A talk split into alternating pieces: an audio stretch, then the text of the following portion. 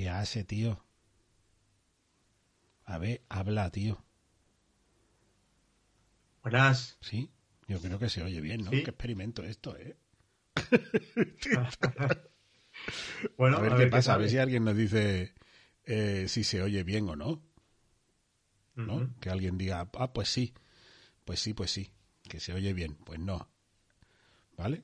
Sí, dicen, dicen que se, nos oye. No sé vale, si muy bien. Esto va a ser un experimento un tanto extraño.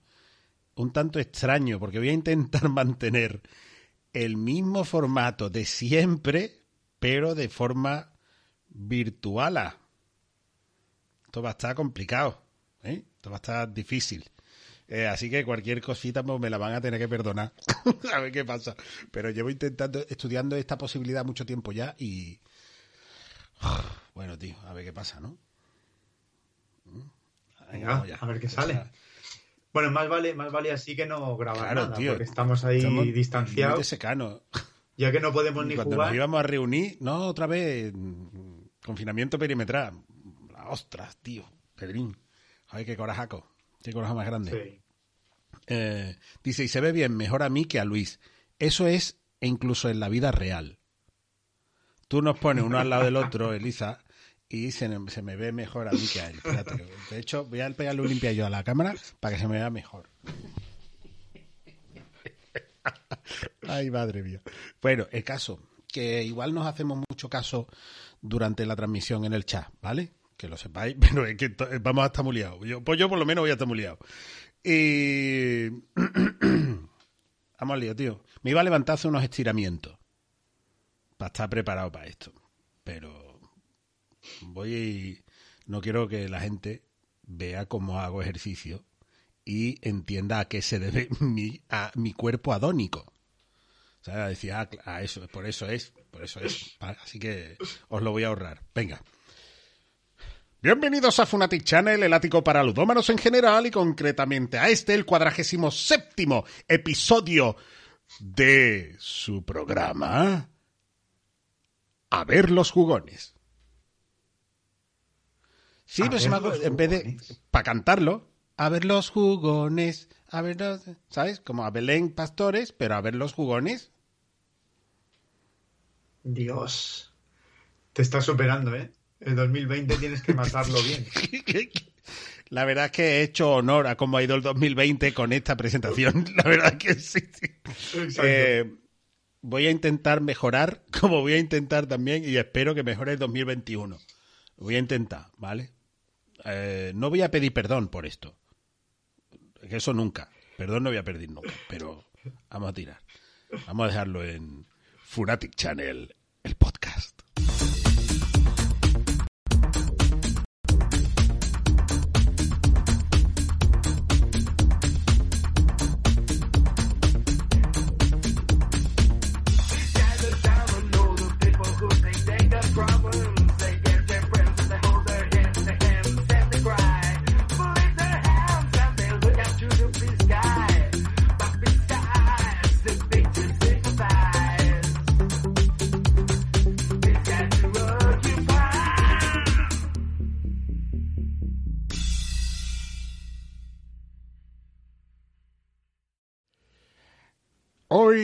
Como siempre, tengo junto a mí a quien todo quiere que le traiga Papá Noel de su trineo. ¿Mm?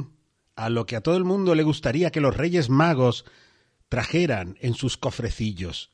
A quien todo el mundo querría que el olencero llevaba llevara en su zurrón. A quien todo el mundo querría que su tío deba... Bueno, es... The Black, No sé si saben lo que es el tío. the Black Meeple. Muy buenas a todos. Pero esto, Encantado de esto verlos. es que me he colado, iba, iba, pero digo, me voy a parar aquí, ¿sabes? Para quien no sepa cómo es la tradición del tío, yo, de aquí que es una tradición catalana, yo os encomio a que vayáis por ahí a cualquier sitio, a- a- lo googleéis y miréis a ver en qué consiste la tradición de el tío y por eso vais a entender por qué he parado ahí en seco. He parado seco. Venga. Eh, ¿Qué pasa, señor? ¿Cómo lo llevamos? Pues bien, eso, un poco triste que tengamos que grabar así, pero contento porque algo es algo, ¿no? Bueno, algo es algo, sí. Yo creo también que la gente estará contenta por lo menos de que de, de vernos, de que hayamos aparecido. Yo creo que sí, yo creo que sí. Y yo también, yo también, porque ya tenía ganitas, tío. Estaba ya... Y la verdad que tengo muchas ganas de sentarme contigo a jugar Oh. y a echar unas risas y a ver si esta mierda de virus nos deja vivir un poco mejor y podemos. Vamos, voy a primero voy a decir que ya después de la primera que no hay pitidos hoy, ¿vale? Porque en directo está complicado saberlo, me pillas en bragas ahí. Qué mal que me digas esto porque me voy a soltar Ah, la, sí. fo- la melena esta que tengo, que se me ve el cartón, me voy a soltar la me- el melenón. Cuidadito, cuidadito, te digo, ¿eh? ¿Eh? Y segundo, voy a ser muy sincero con todo, con todo el mundo. Y voy a decir que habíamos proyectado si podíamos vernos para jugar un día y para grabar otro. Y entre los dos habíamos decidido que si había que sacrificar algo era la grabación. Porque nuestro mono de jugar es inmen- Nuestro mono de grabar era mucho, pero el de, el de, el de jugar ya era... Vamos. Pues al final ni una Ni cosa una ni, cosa otra. ni la otra, tío. Ni una cosa ni la otra, sí. La verdad es que sí. Pero bueno, ahí vamos. Eh, vamos a tener, como siempre, nuestra cabecera y luego vamos a hacer una... Vamos a intentar meter todo ahí un poco amalgamado eh, con con que hemos jugado, como siempre, el cuerpo principal de nuestro programa, pero también vamos a intentar ahí amalgamar el cierre de ejercicio que hacemos todos los años, un poquito lo que se ha dado en estas últimas fechas, eh, que a lo mejor os vendría bien una ideita todavía para pedírsela a los reyes. ¿Vale? Entonces todo ahí un poquito. Y después si os ponéis muy así, y puedo, y puedo seguir el chat, y podemos seguir entre los dos el chat y tomar alguna nota, pues alguna de las cositas que hayáis preguntado o que hayáis dicho, eh, solucionarlas en un consultorio. Todo esto en menos de hora y media. He dicho No que sé. tenía que hacer estiramiento, lo he dicho, ¿no? Pues eso. Yo la verdad es que podría hablar hoy, después de tanto tiempo sin grabar y de, de mucho jugar, podría estar hablando mm, horas y horas. Ya, Así que ya ha soltado la primera. No voy a hacer un imisud y me voy ya a ha soltado la primera. ¿Mm? Y después de mucho jugar, mi, mi, mi, mi, mi, mi. Él es mucho jugar. Los demás aquí a palo seco y él Sí. mucho jugar. Mi, mi, mi, mi. mi. Mucho solitario y mucho con la familia. Me falta, pero bueno, no me quejo. Vale, vale. Venga. Vamos allá entonces con el cuerpo principal de nuestro programa que hemos jugado. Madre mía, montaña de juegos que hemos jugado ya. Cállate, anda. Sigue subiendo y ahorra aire.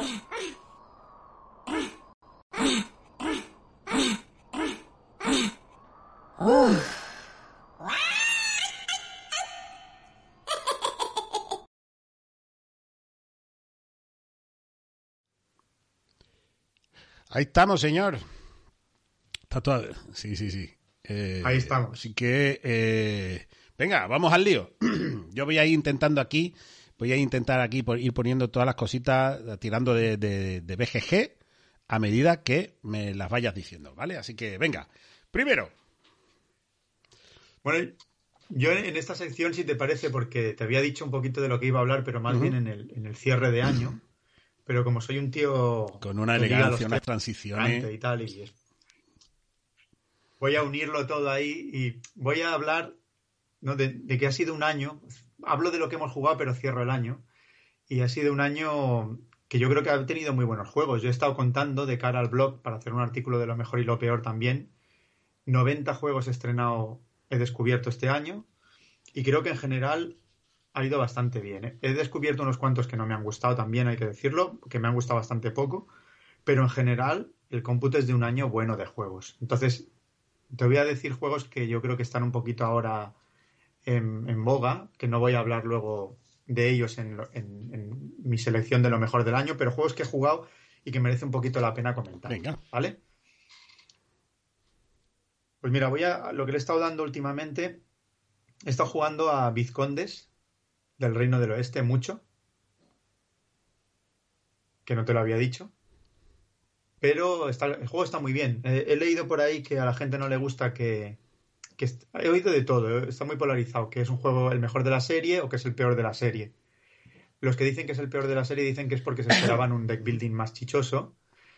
Pero el deck building es un deck building muy sutil, un micro deck building, una construcción de mazos, como te gusta a ti decirlo, porque el mazo tiene que ser pequeñito y tiene que rodar mucho. A mí es un juego que sí que me ha gustado. Sí que me ha gustado. Rodar, También rodar te refieres a eh, aciclarse, el, aciclarse, ¿no? Vale, vale. A ciclar, a ciclar. Eso es, porque no puedes tener un mazo muy gordo. Entonces, tenemos la mecánica principal del rondel ese camuflado en el centro del tablero y luego tenemos la mecánica de la construcción del mazo pequeño que tenemos ahí. Pero a mí sí que me ha gustado. He jugado ya seis o siete partidas, creo, o cinco o seis. Y habrá que ver si una de las formas de puntuar, que es el castillo, está tan desajustado como dicen algunos. Yo no lo creo. Yo creo que se puede ganar con otras puntuaciones. Pero bueno, un juego muy chulo. A mí, Arquitectos es el que menos me gusta de la serie. Y, y no, ya sabes que me gusta la interacción, pero el juego no me acababa de, de fluir. Y, Vale, y me ha vamos, gustado, me ha vamos a gustado darle ahí un poquito Me a, a la fichita, como podéis ver, eh, que es un juego de, eh, como todo, de Shem Phillips y SJ McDonald, de 1 a 4 jugadores, mejor con 3, dice la BGE, 60-90 minutos, 12 años y un peso de 3,53, editado en español por Primigenio también, ¿verdad? Exacto, como todo el resto, como toda, como todos los juegos de, de esta línea, de esta, de, este- de esta pareja de diseñadores. ¿vale? Ujú.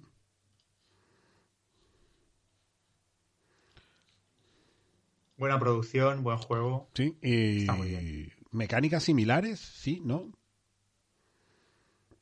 No es lo que te digo, tiene un rondel central en el tablero y luego una mecánica de gestión de mano. En tu turno simplemente juegas una carta, te mueves tantos espacios como indique la carta y realizas una de las cuatro acciones posibles, que es eh, escribir manuscritos, eh, colocar trabajadores en el castillo, comerciar o la última, ¿cuál era? Ahora no recuerdo. Ah, o construir un edificio. Ya está.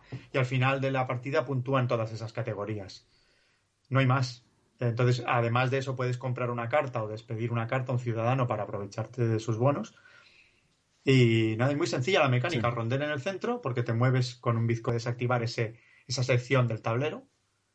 Y por otro lado, gestionar bien tu, tu, tu mazo. Muy bien. Muy chulo. A mí me ha gustado. No he jugado eh, yo a este todavía, pero he de decir que eh, yo, a diferencia de ti, a mí, Arquitecto sí me gusta mucho. Me gusta mucho la gestión que tiene y la, la interacción que tiene y el engorde de las acciones para luego decir, está engordando, pues todo el mundo aquí me lo lleva a todos. Va. Esto a mí me, esta, estas puñaladas me, a mí me, me- me gusta mucho. Me gusta mucho esa, esa, esa interacción. Eh, y sin embargo, fíjate lo que te digo, yo esperaba que a ti a pesar de que los tres te puedan parecer buenos juegos, el que menos te iba a llamar a la hora de jugar sería Paladines.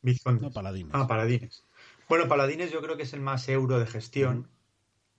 Y yo el que me ha sorprendido que me guste es Vizcondes porque tiene rondel y el rondel como que me produce una náusea general. un- en general, ¿no? No, no- es una mecánica que, que- que no me gusta. Sí, Pero sí, me ha gustado, me ha gustado. guay. Eh, guay.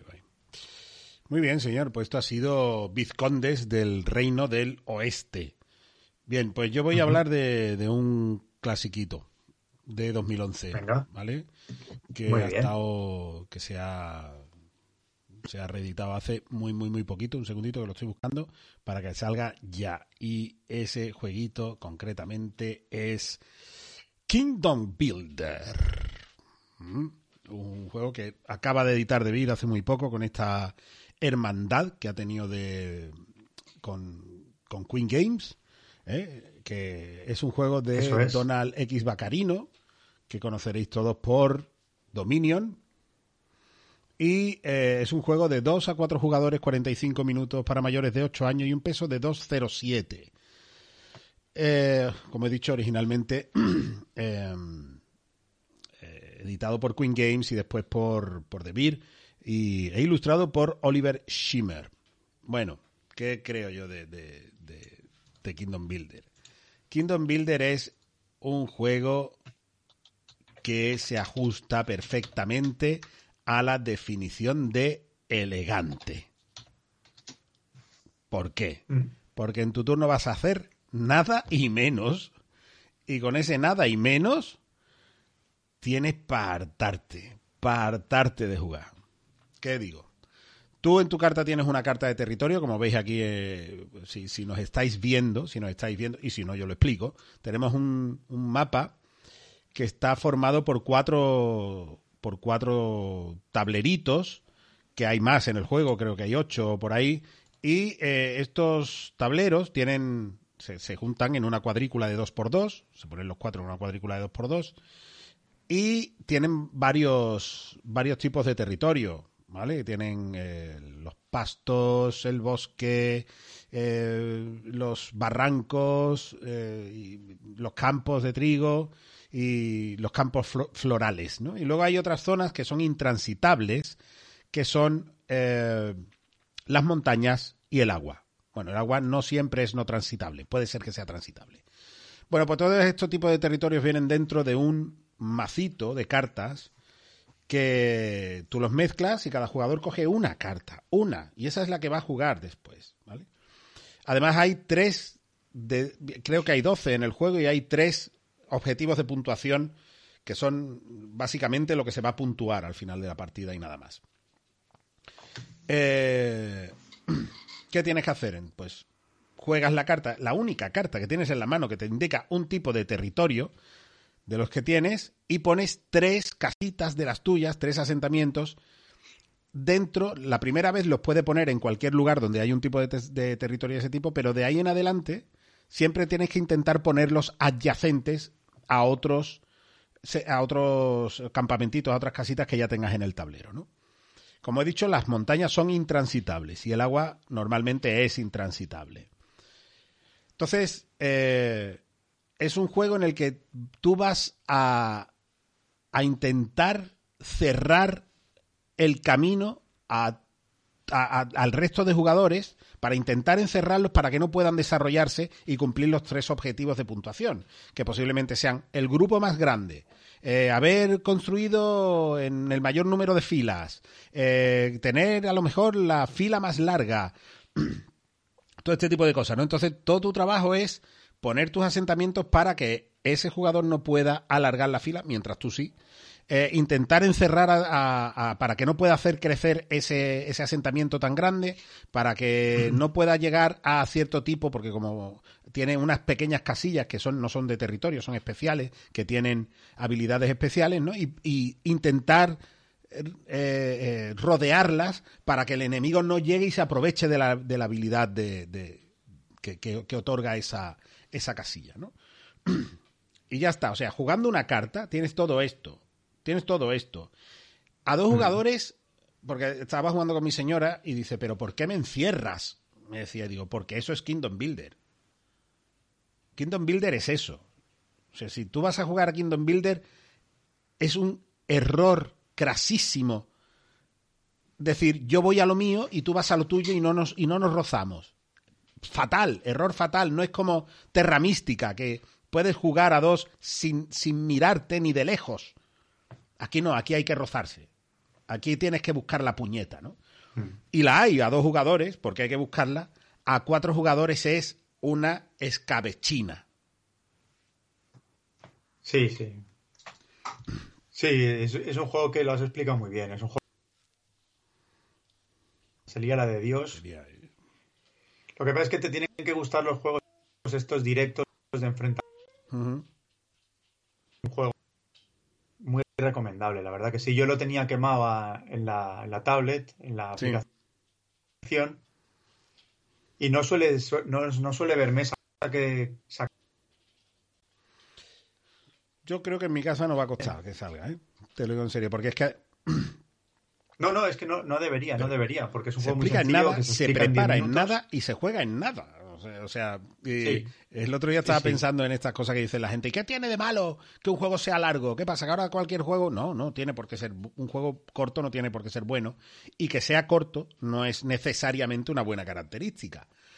Pero en este caso sí, porque hay en 45 minutos, bueno, en media hora o 40 minutos para dos jugadores, no más, hay una presión y pasan una cantidad de cosas que es muy interesante para lo contenido en tiempo que es. Y luego además es que tú dices, ya está, otra. Otra, porque es que no, no te puedes quedar sí, sí. Con, con, con, con, eso. ¿no? Es un juego que te va a pedir otra inmediatamente. Yo la verdad es que a mí me... Yo lo había jugado ya en, en la cueva contigo y en cuanto salió dijo, este... Este, este me, me- me- tiene que venirse para casa como sea y y va a haber mesa, va a haber mesa, Kingdom Builder, va a haber mesa. Es un buen juego. Y, y tan Sí, yo también lo tan elegante que yo ya es que con yo creo que con Dominion y Kingdom Builder Bacarino se podía echar a dormir. Pues ya después sacó, sacó aquel del, del viaje en estado- el tiempo y no sé qué, jugando. que no cuajó mucho.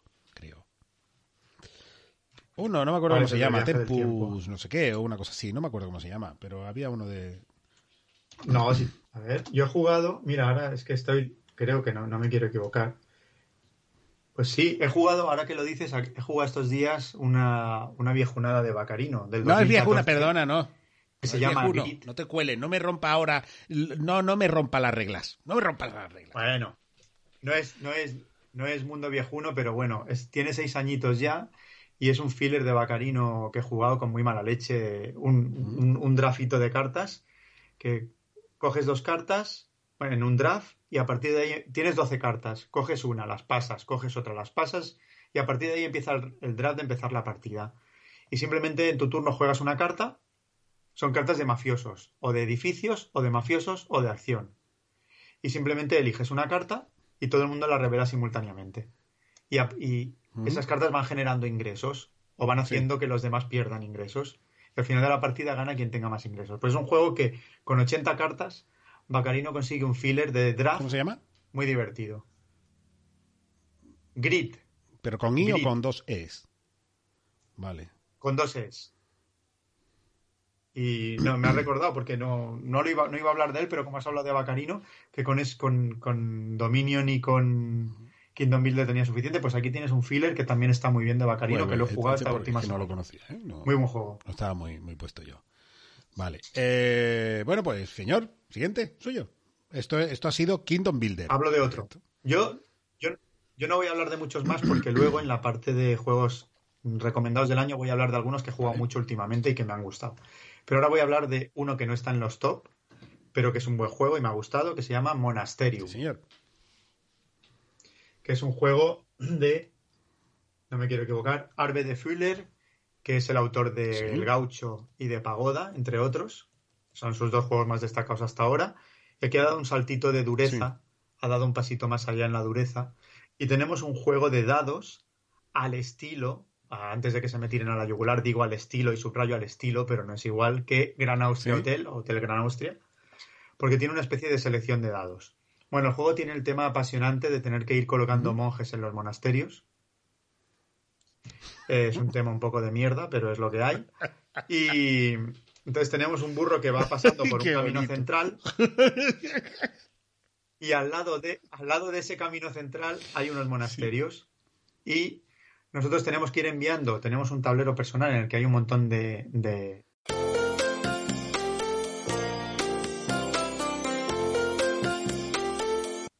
Sí, nos dicen que mientras, mientras pones el EGG no se me, no se me oye. Ah, vale, vale, vale. Supongo que. Sí, vale, ya, ya está, ya está. Ya entiendo por qué. Un segundito, permitidme arreglarlo.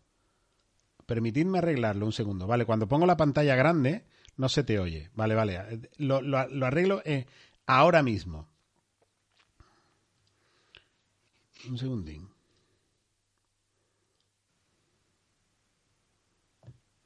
Vale, y esto. Ya está. A ver, compro- comprobamos. ¿Sí? ¿Digo algo? Vale. ¿Ahora se me oye? Supongo que sí, ¿no? A ver si nos dan el visto bueno y continuamos. Vale, perfecto. Ahora sí, tío. Dale. Venga. Bueno, pues eso. Monasterium. Que le echéis un tiento a los Eurogamers, que está muy apañado. Explica un momentito, un momentito otra vez. Da un repasito rápido por, la, por los mecanismos que creo que se, ha- se había cortado cuando yo tenía la imagen. Vale. Sí, lo que decía simplemente que con un mecanismo de gestión de dados a la a Gran Austria Hotel, eh, los jugadores lanzan sus dados al principio de ronda y los colocan en las casillas correspondientes. Y luego, eh, cuan- cuando es tu turno activo, seleccionas hasta un máximo de tres dados de una de las localizaciones. Vale. Normalmente vas a coger el mayor número de dados posible, pero tiene que ser de una acción que te interese. Y siempre que haya un dado tuyo, tienes que empezar por tus dados. No puedes dejar los últimos tuyos para el final, que no los puede coger nadie. Y esos dados los vas a utilizar en las acciones genéricas que tiene todo el mundo o en las acciones liberadas de ese número que tú hayas liberado enviando a monjes a los monasterios. Y ya está, así de sencillo. Pero entonces, guay porque eh, aparte de tener esto, eh, esta sencillez mecánica, tiene es exigente, ¿no? Tiene, tiene que, ¿no? Sí, sí, porque depende, te rompes la cabeza a ver qué acción vas a liberar, a qué sección de qué monasterio vas a enviar a tus monjes, porque tiene una capilla, una sección exterior o el claustro interior, que el claustro interior es el más difícil de llegar y es el que más puntos da al final. Entonces depende muy mucho de lo que quieras hacer. Si envías a la capilla puedes coger los setas de vidriera, bueno, tienes varias, varias formas de puntuar, aunque hay una mecánica principal que es la de una puntuación principal que es la de los claustros y la de las capillas. Pero bueno, buen juego. Muy bien, pues esto ha sido Monasterium. Bueno, voy yo con otra, con otra, voy con, el mismo corte, voy con el mismo corte, que lo he jugado, lo tenía muchas ganas y... Un segundito, aquí. Esto de que la BGG no te permita, no te permita una aproximación, tienes que ponerlo exactamente escrito, no ayuda mucho a la búsqueda de juego, ¿eh? Ya. Pero bueno. Bueno, voy con. Bueno, voy a, no voy a poner esta, no voy a poner esta edición porque luego la gente se va a quejar. Voy a poner la otra. ¿Dónde estás? ¿Dónde estás? ¿Dónde estás? Bueno, supongo que será esta, ¿no? A ver.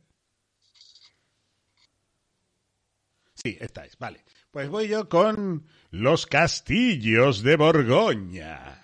Mm. The Castles of Burgundy, un juego que eh, ahí que, como podéis ver, está eh, diseñado por Stefan Fell, el amado y repudiado. Bueno, más amado que repudiado, creo yo. ¿eh? Sí, Un momentito que tengo ahí. Eh, el amado y repudiado Stefan Fell, ilustrado por Anti Stefan y Klaus Stefan, serán, que son hermanos de Gloria y de Emilio creo, de, la familia Stefan, ¿tú lo conoces? Publicado en español. Eh, bueno, está publicado por Alea y Ravensburger y creo que la edición esta eh, está es multilingüe y creo que no, no la sacó no la ha sacado nadie en español, me parece, ¿no? ¿Está? No, no, no. Bueno, pues eh, Los Castillos de Borgoña es un juego de, de 2011 también, quiero recordar si no, no recuerdo mal, 2011, ¿es posible? Sí. Porque... No sé, voy a ver. Eh, espérate, no me quedo yo ahí con las ganas, tío. No me quedo con las ganas de saber. ¿Tú me lo dices? yo te digo, yo te digo. Entonces, del 11, ¿no? Igual que Kingdom Builder, que originalmente es de, de, 2011. Me gusta un montón que los juegos con, con, esta, con este recorrido tengan una resalida con un pequeño lavado de cara nada más y la inclusión de algo más, o ni eso, porque... Correcto, ha pasado de feo. No, ha pasado de feo a, menos feo. De, de muy feo a medio feo, tirando a feo. O sea, a mí me parece muy funcional, son coloritos, son texturas, por suerte... Por suerte, que provoca te le han subido los colores un poco más, ya está. Lo necesitaba porque tanto pastel era pasteloso, nunca mejor dicho. Pero, pero ahora Es que lo han dejado casi igual y le han subido el tono. No sé, a mí no me desagrada. Yo lo miro y me resulta hasta agradable. Y luego, y miro y digo, ostras, por toda la parte esa que, apenas se aprecia, porque hay mucha cosa, no con el rollo este de los dados y mm. los depósitos y todo esto, pero la parte edificada y todo esto, los caminitos, con los detallitos de las personitas y todo esto, si lo miras de cerca, a mí me parece muy molón. Lo único que pasa es que todo esto, estos colores, estas texturas están ahí marcadas con un icono de Dadako en medio que ¡pum! que no sé, pero... Ya. Yo creo que lo, que lo que sería interesante que explicaras, para los que no la hemos jugado, es qué aporta esta caja. Es decir, aporta todos los hmm. tableros que se han editado, ¿qué aporta? Porque aporta 10 módulos diferentes. Aporta 10 módulos diferentes. Eh, pero los módulos que son, no son los tableros y un buen puñado de fichitas, que a lo mejor un módulo son cuatro fichas, ¿eh? me refiero, pero son 10 y algunas aportan un poquito más eh, son edificios mm. nuevos de la parte de, de, la parte esta negra que hay en medio, ¿no? Que por cierto ¿no? lo enseño aquí. Esta parte que hay aquí en medio negra. eh, y tiene los tableros y el modo solitario y todo esto. Y la verdad es que es que no ha subido de precio, Luis. Es que tiene el mismo precio que tenía el original. No, no, el precio, el precio está muy bien. De hecho, de hecho, yo estuve a punto de comprarme también, que va en la misma línea de precio, la nueva edición de, Sí. de Puerto Rico. Pero me enteré de que habían hecho un- una desgracia con la edición y que había, había- habían equivocado, Sí. había un montón de ratas que ya las habían corregido, pero que tenías que ir con ojo si te Sí. pillabas una subsanada o sin subsanar. Ya. Ah, no sé, porque Y- las no subsanadas están no en el mercado. al final por eso. Vale. Exacto. Las no subsanadas aún están en el mercado, Ya, ya, ya. si no me equivoco. Entonces, por eso me planteé, pero sí es cierto lo que dices, que siendo dos ediciones Mm. que les han lavado la cara muy bien, o, o algo más moderno, pues han mantenido un precio Sí, muy es razonable. que cuesta es cierto, 38 sí, es euros, me parece que vale esto. Y viene de material hasta Sí. arriba. Hasta arriba, ya te digo, vienen Sí, eh, los tableros. La gente se, caraja- se quejará de que los tableros no son tableros, son cartulina gorda, ¿no? Pero ¿qué quieres? Si es que vienen, es que vienen un puñado. Es que, es que vienen un puñadísimo. Mira, pero, perdona, pregunta, decías que íbamos a ir a interactuar y está guay eso. Pregunta por ahí, Sebastián, ¿cómo se sabe cuál es la subsanada de Puerto Rico? Pues creo que en algunas tiendas online lo pone ya expresamente entre paréntesis edición corregida. Entonces, ahí ya puedes... ¿Y puedes la no corregida qué hace? ¿Te la dejan al mismo precio o la ponen más barata? Yo no sé si es que aún no las habían retirado, estaban en ello, pero, pero habían convivido en, en el mercado durante un tiempo. No sé ahora ya si estarán aún. Entonces, esto, ¿qué hacemos en los Castillos de Borgoña? Los Castillos de Borgoña, otro juego en el que los turnos van a volar. Los turnos vuelan en los Castillos de Borgoña. Eh, bueno, depende de con quién. De Bueno, con me refiero juegues. en, en- en lo que tú tienes que hacer, ¿vale? Porque tú vas a tener dos dados y ya está, vas a hacer dos acciones, eh, tres como máximo. No vas a hacer más. Lo único que pasa es que Mm. lo interesante que tienen los castillos de Borgoña es la búsqueda del combo y es ahí donde, donde se peca, ¿no? Donde está, eh, don- donde vienen a morir los titanes de la P. En la búsqueda del combo.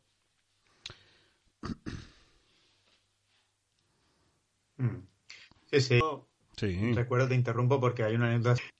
Eh, mientras nosotros nos jugamos un Kailus, ¿eh, ¿qué era?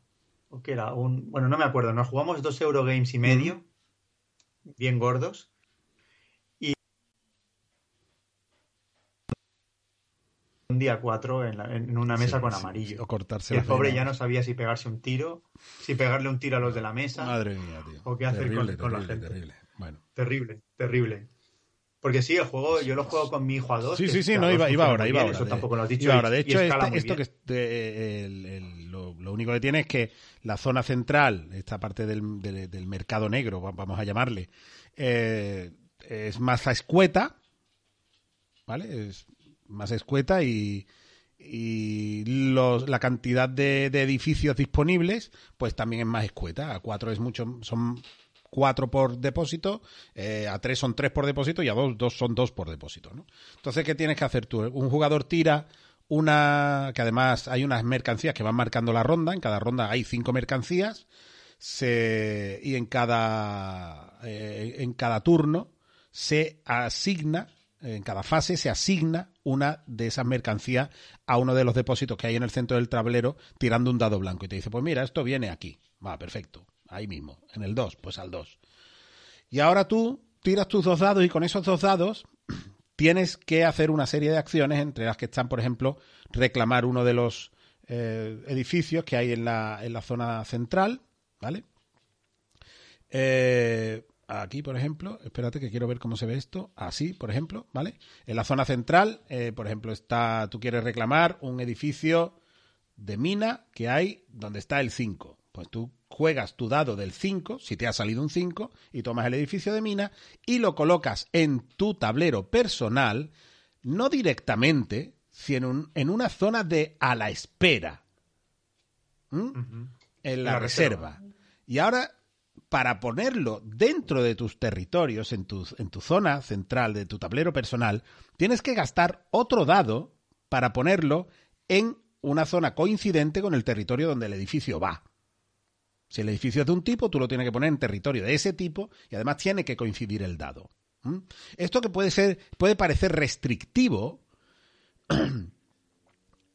no es que te, te, te, te mate la estrategia, sino simplemente te obliga a adaptarte. ¿Vale? Y decir, bueno, tengo un 6 eh, y quiero ponerlo aquí, pero no tengo para el 6. Bueno, pues lo puedes paliar. Pues puedes tener una ficha de trabajadores que por cada ficha puedes subir más menos uno en el valor del dado, ¿no? Pero claro, para conseguir trabajadores también tienes que gastar una acción de dado. Entonces tienes que andar con un equilibrio siempre dentro de, de, de la gestión bastante, Sí, molón. también- Bastante molón. Eso que estás diciendo tú, yo creo que es un conjunto, en conjunto es un juego que, que a pesar de que tiene minijuegos y tal, en general es Sí, sí, sí, elegante, porque las acciones, hay mini, hay mini cosas porque puedes llevar el dado allí o aquí, pero Sí, es muy sencillo. Claro, Dos pero, dados por ronda, pero no son, porque son acabó. minijuegos que no son inconexos. Al final No, no, todo no, tiene un correcto. objetivo. O sea, son pequeñas, pequeñas cositas aquí y allí, pero que todo, todo engrana para un objetivo, ¿no? Y es- ese objetivo es Sí, te ves collado porque a veces lo que tú decías ahora, quemar un Claro. dado para coger, eh, o sea, lo- los, los modificadores Hmm. es un drama. A veces no te queda otra porque Sí. te ves collado, no puedes Sí, hacer sí, todo lo que quieres.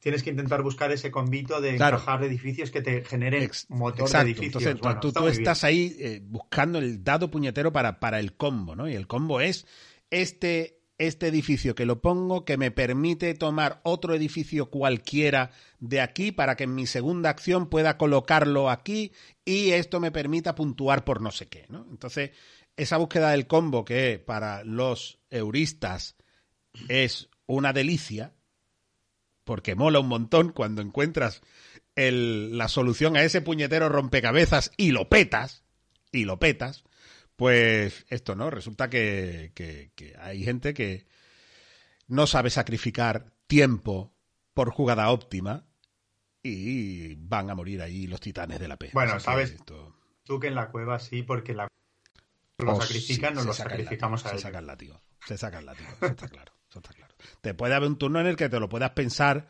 porque es que además Hombre, sí, todos los que claro. estamos en la mesa están- estamos viendo que hay algo que es muy potente y tú no lo estás viendo. Venga, pues te vamos a dar, te vamos a dar un tiempo para que, para, para que lo veas, ¿no? De ahí tiene que salir algo. Venga, dale. Pero no podemos tener un Borgoña durante dos horas. Un Borgoña a dos jugadores o a tres durante dos horas. No se puede.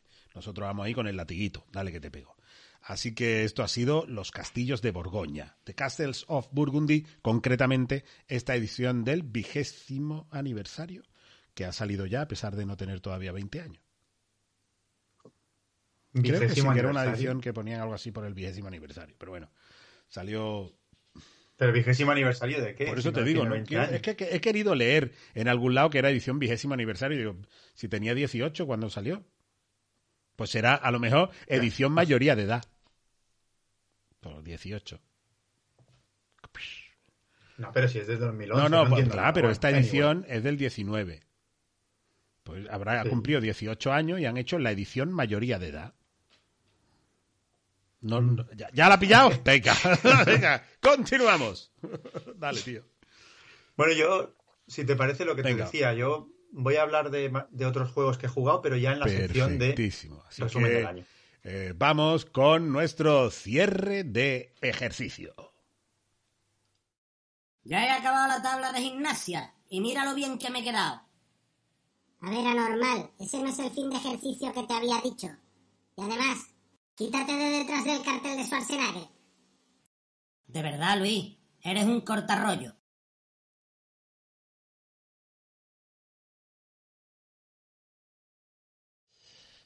Bueno, señor, ¿qué tenemos por ahí? Venga, vamos a darle ahí a todas las cositas buenas que ha habido de final. Venga. Bueno, pues mira, yo, si te parece, ya te explico lo que he hecho. Como sabes que me gusta mucho categorizar, he hecho mis cajoncitos y en cada categoría tengo con A, no con O, cajoncitos y los he, y he puesto tres en cada categoría. Venga, dale hierro. Venga, empiezo Dale, con los fillers.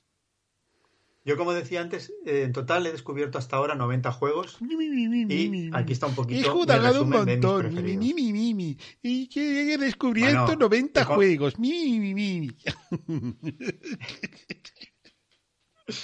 Venga, empiezo por los fillers. Que tengo, tengo un enamoramiento de filler este año. Voy a detenerme solo en el. Un poquito más en el número uno. En el número tres pongo dos a una trampita porque son de temática similar. Son dos juegos de cajita pequeña, uno más, y los dos son de mecánica de deducción. Uno es Cryptos, que ya hice una reseña en el blog porque me parece un juego que no está muy bien valorado en la BGG, pero es una genialidad. Un juego de deducción que cabe en el bolsillo, con un macito de cartas. Y luego tenemos Break the Code, que es un juego con una cajita un poquito mayor, que ha sacado de Beer y que me parece un juego estupendo al estilo del clásico Sleuth, que creo que a ti No lo he jugado todavía. tú no lo has jugado y creo que te encantaría. Y el Break the Code también te encantaría, porque es un juego de intentar adivinar un código numérico, mm, depende del número de jugadores al otro jugador o el central oculto. Estupendo. El número 2 de fillers recomendable sería la trilogía de la nueva estética de Boomerang, los Boomerang, Boomerang Australia, Boomerang Europa y, Boomerang Estados Unidos, que a pesar de la errata que hubo en el mapa, en el Kickstarter, me parece un juego fantástico. Y tú sabes que no soy sospechoso de nada eh, de, de querer adular al juego gratuitamente, porque esta mecánica a mí no me gusta especialmente. Los roll and ride no me gustan. Pero aquí tenemos una mecánica de draft y write. Es un, un, un write, pero con un, un drafete muy, muy simpático. No sé si tú lo has jugado. No. No, no, no, no, no. El, el Boomerang. Pues es un juego. te muy preguntaba chulo, cuál muy de chulo. ellos. Te digo, ¿cuál de ellos? Pero ninguno. O sea, da igual lo que te vaya a contestar. Sí, pues además les han lavado la cara y son muy bonitos. Y están a punto de salir editados, si no me equivoco, por SD. Creo que es un acierto de edición. Y me quedo como mejor filler del año, al que le he dado ya mm, 40 partidas o más, al fantástico Wild Space, Tampoco lo he probado, tío. que es un juego de Trangis Games, que tiene un solitario fantástico y un juego, y para jugar con gente también es estupendo. Eh, que además tiene una mini expansión imprimible que yo tengo en cartulina ya hecha, porque el juego me gusta mucho y creo que mejora con la expansión. Y tengo la fabulosa noticia que me ha dado el alegrón de que va a salir publicada una expansión ya. O sea que creo que, vamos, va a venirse para casa sí o sí, y en- aunque la encuentre en cualquier idioma del universo, en ruso, en chino o en filipino. Me da igual, el juego es estupendo, un jueguito Sí. de combos con 20 minutillos, media hora de duración. Muy bien. Chapo. Estupendo. Eh, bueno, ¿Tú tienes algún filler bueno yo, destacable yo este hace muy poquito he jugado a Orchard. Tú también. ¿No? Me ha Sí. parecido un, Sí, un solitario de café para el momento del café que está súper apañado. Sí. O sea, eh, no es un juego del que vayas a poder abusar demasiado, ¿no? Pero es un juego que es ideal para tenerlo en el bolsito y cuando estés por ahí de un cafelito te echas un, un, un Sí. Orchard al que le han sentado muy bien la propuesta esta de, de los retos que ha sacado la editorial, ¿vale? Eh, simplemente además te, Sí, sí. te anima a decir mm, no solamente superar tu puntuación, sino además a tenerte a una combinación sabiendo que hay una, una, eh, una jugada óptima dentro de, de- de lo que la, la- la editorial ha propuesto, ¿no? Y luego tú puedes jugar por libre, tú puedes jugar con, con- con las cartas aleatorias, ¿no? Lo- que no es fácil porque el nivel... no, no es fácil, es complicado. Es complicado, Es ¿eh? complicado. Es llegar, llegar a lo que, a lo que, a lo que, a las puntuaciones que la editorial propone, eh, es puñetero, es puñetero, ¿no? Mira, yo en esta categoría de microjuegos, que sabes que también me gustan tipo limes y estas cosas, eh, también he probado, he probado el Orchard, he probado el Campos de Arroz y el Ujú. Tusi Musi. Tusi Musi está muy bien, ¿eh? Es muy gracioso, muy gracioso.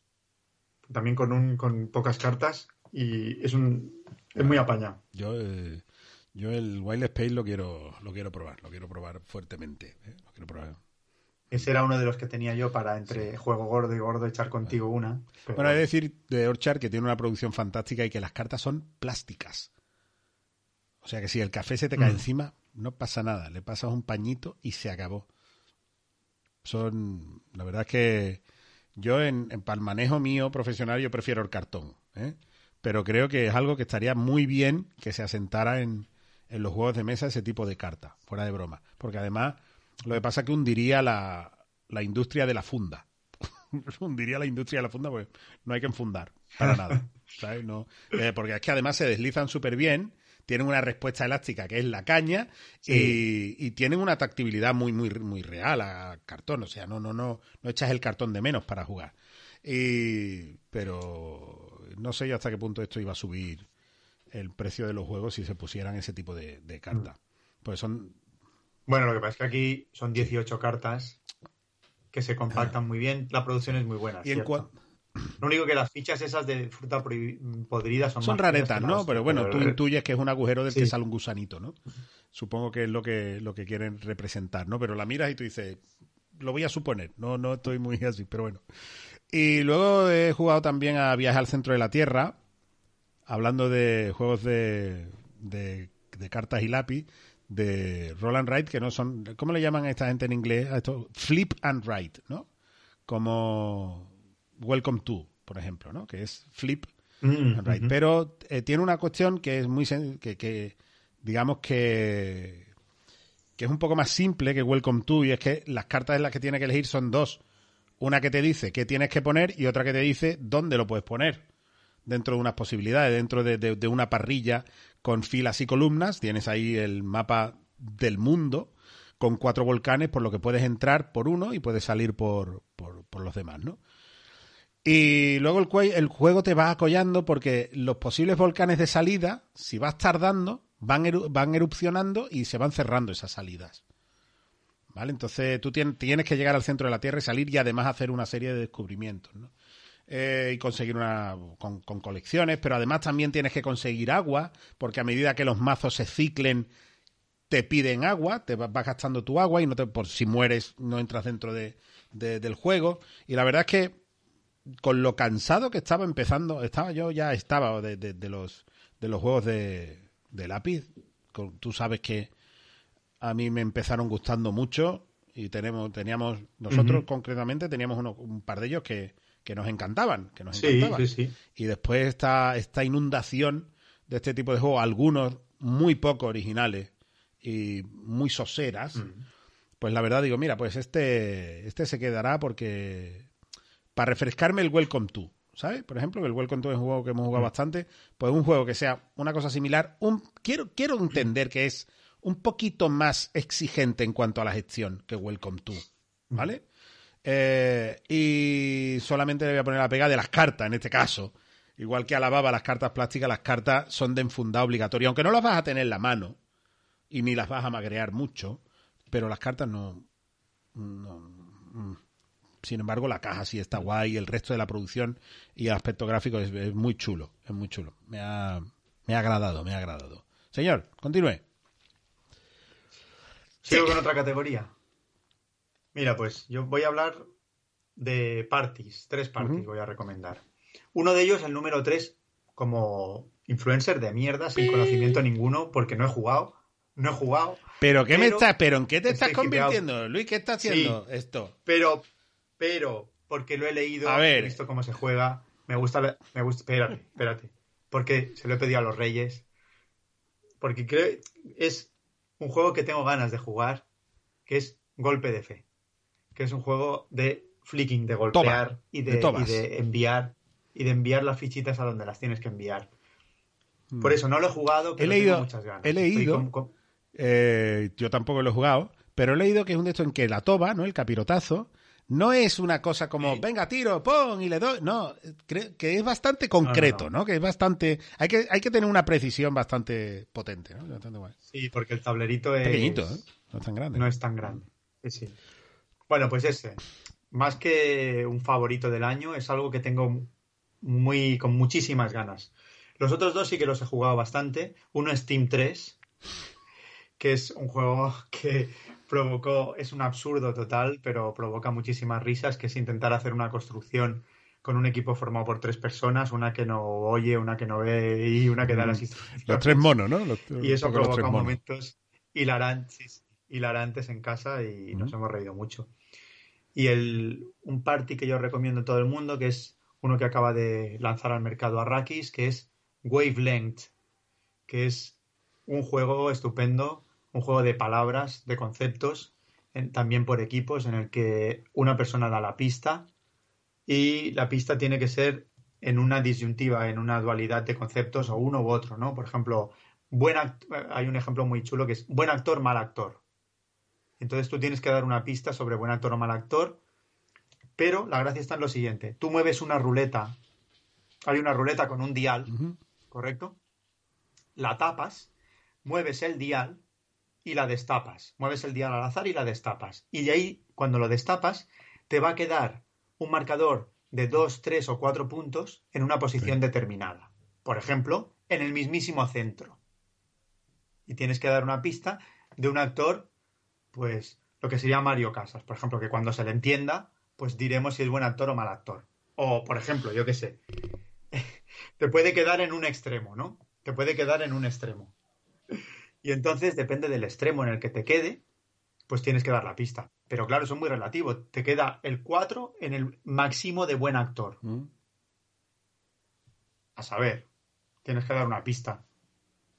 Y bueno, eso puede estar ahí en medio medio. Y luego, Yo cuando no sé si lo sabéis, pista, pero el equipo. Mario Casas es descendiente directo de Steven Seagal. En su momento puse la foto. ¿Qué leche? La voy a buscar. Sigue hablando.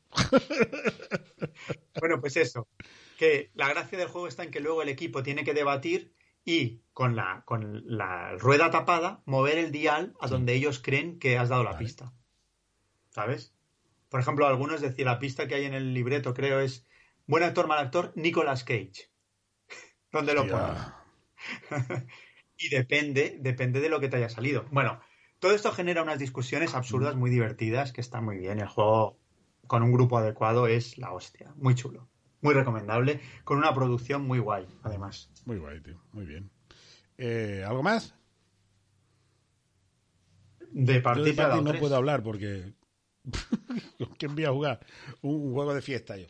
en estas circunstancias. Mm, Cero, nulo. No tengo, no tengo juegos de fiesta ahora mismo que pueda hablar. Vale, pues mira, yo antes de, ya que hemos hablado de parties, que es algo jocoso, divertido, que te alegra la vida, voy a hacer una pausa y voy a hablar de lo que para mí es el peor producto del año. Si puedo decirlo. Sí, Sí. sí, dilo, dilo. Claro que sí, hombre. A ver, yo soy muy fan, la gente lo sabe, la que sigue nuestro podcast y la que lee mi blog, eh, y fue uno de los primeros en hablar del juego. Soy muy, muy, muy, muy, muy, muy, muy fan Sí. de Claim. Tengo todo lo que ha salido de Claim y estaba tremendamente ilusionado con que iban a sacar una caja para poder almacenar todo conjuntamente. Vale. ¿A quién coño se le ha ocurrido sacar esa caja tamaño, no sé qué decirte, Age of Empires 3 para almacenar el juego Claim? Yo me imaginaba una cajita Carcassonne para llevarme a la playa con todas mis expansiones de Claim y poder jugarlo todo y porque lo pagado un quemamos. riñón por ella. ¿Está? Correcto.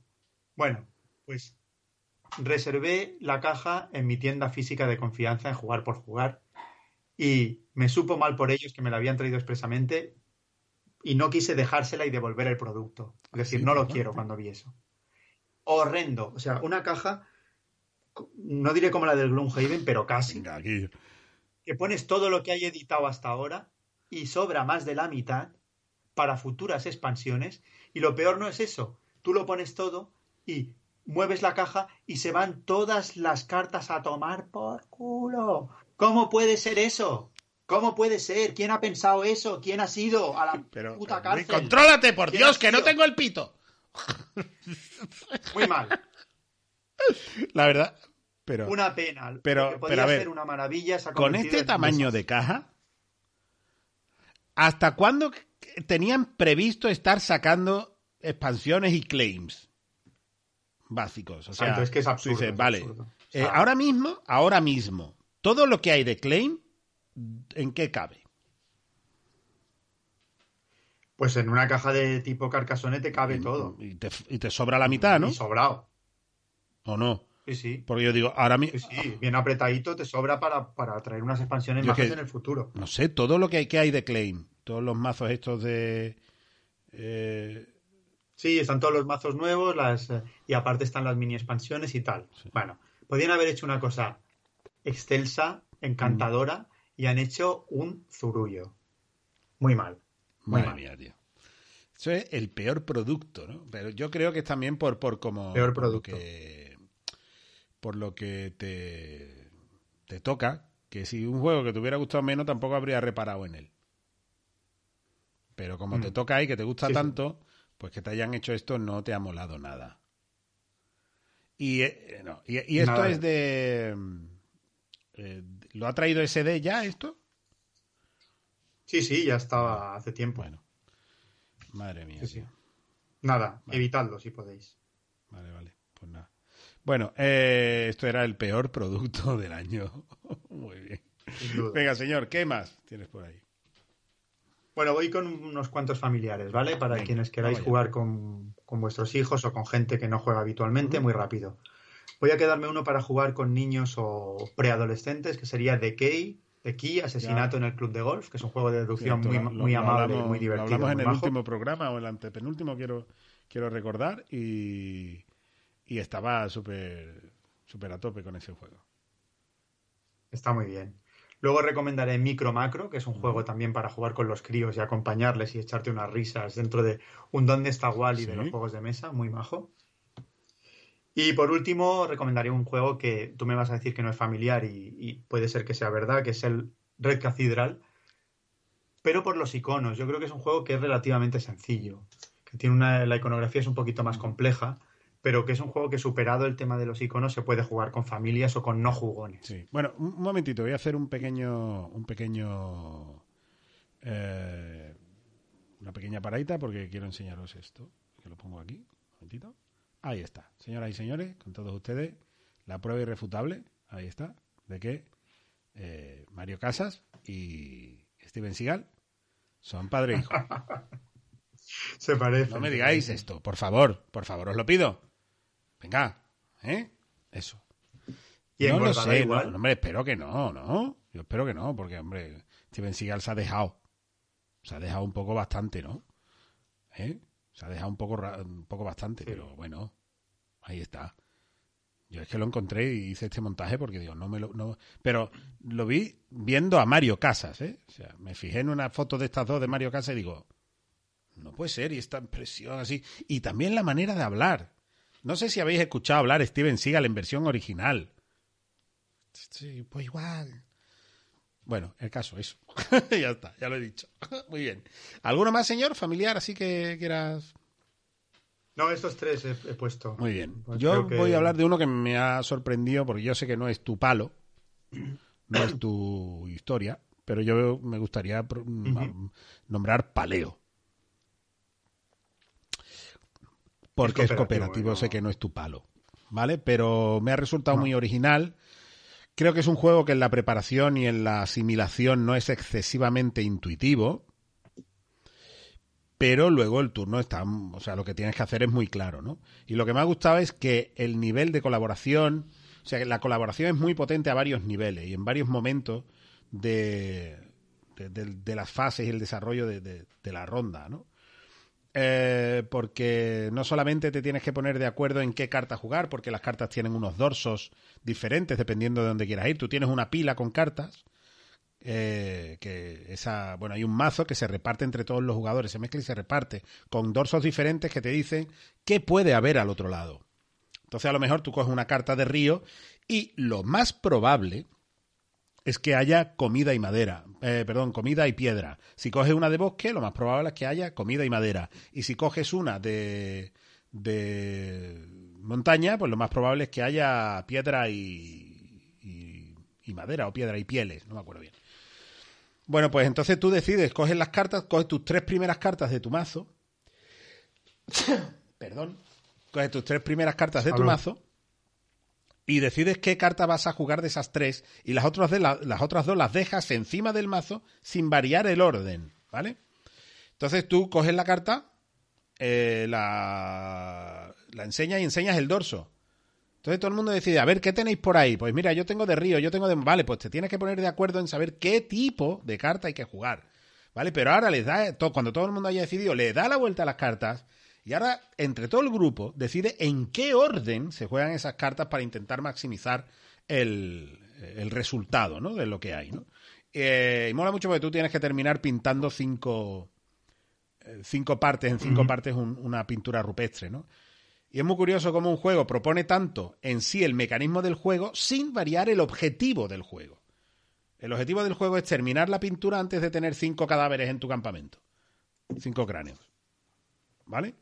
Y sin embargo, pues ocurren varias cosas dentro de en, en, el desarrollo para llegar a eso, ¿no? Y luego que tiene también tiene módulos que no solamente ponen más cosas, sino que además eh, aumentan el nivel de dificultad. Que he de decir que, por suerte, como todo, incluso el nivel sencillo te puede costar ganarlo en un principio, ¿no? Ya te digo. Entonces, es un familiar, pero es conveniente que haya alguien que más o menos lo, lo vea claro. ¿Vale? Paleo. Señor. No sé, no, me te tengo que convencer. ¿eh? Si, bueno, si, si, empieza diciendo gente- cooperativo, no te va a convencer nunca, Luis. Jamás. La gente habla bien de él, habla bien de él. Eso es, eso es cierto. Tú estás sesgado. Sí, totalmente. No, es un juego que no, no, no me ha... A ver, sí, cooperativos que haya disfrutado, alguno he jugado, el... Barrel pero Bros. que no, no, no, no me apetece sentarme. Sí, Barrel Bros. es el único que tengo, yo creo. Sí, sí. Andor estaba muy bien también. Mm. El rescate también lo he jugado y me lo he pasado bien. Pero bueno, no, no, no es lo mío. No es lo mío. Bueno, vamos con. Sí. Subo un poquito, ¿vale? Voy a hablar de tres. hablado de familiares, familiares plus, con un poquito más de Sí. chicha, ¿vale?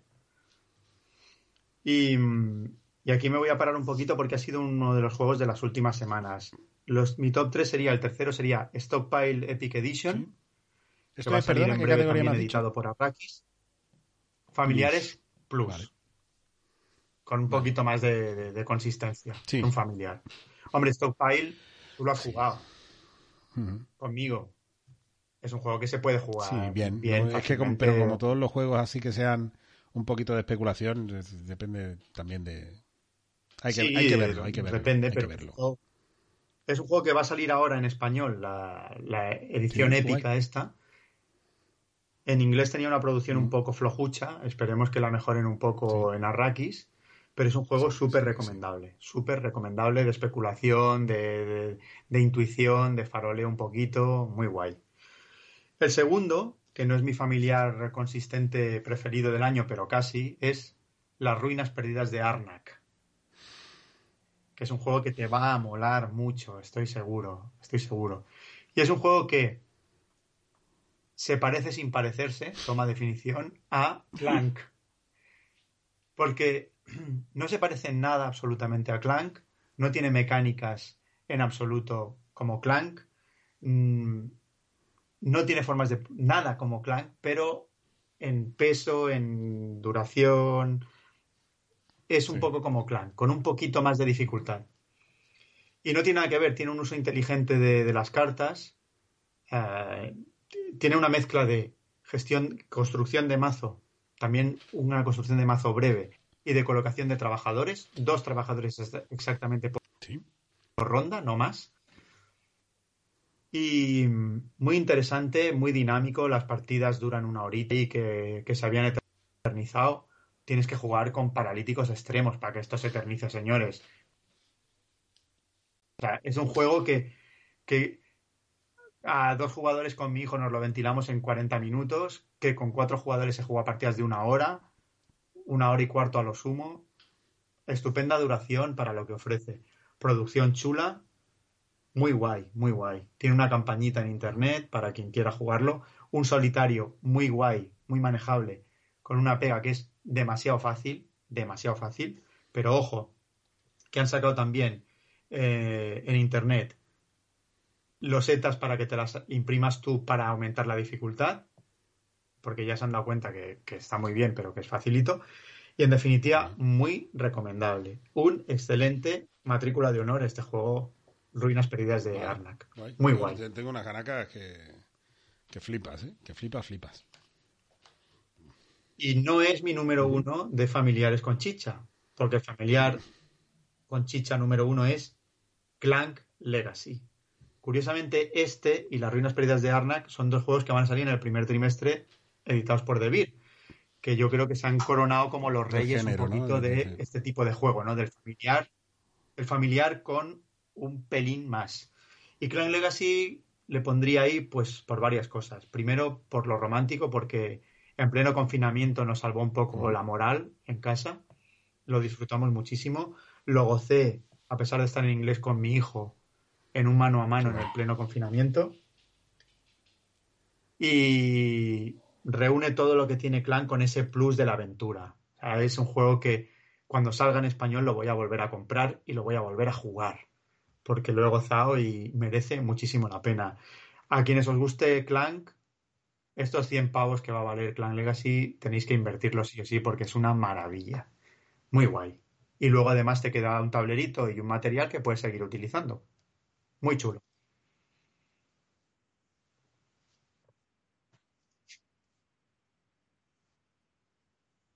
Sí, lo sé, lo sé.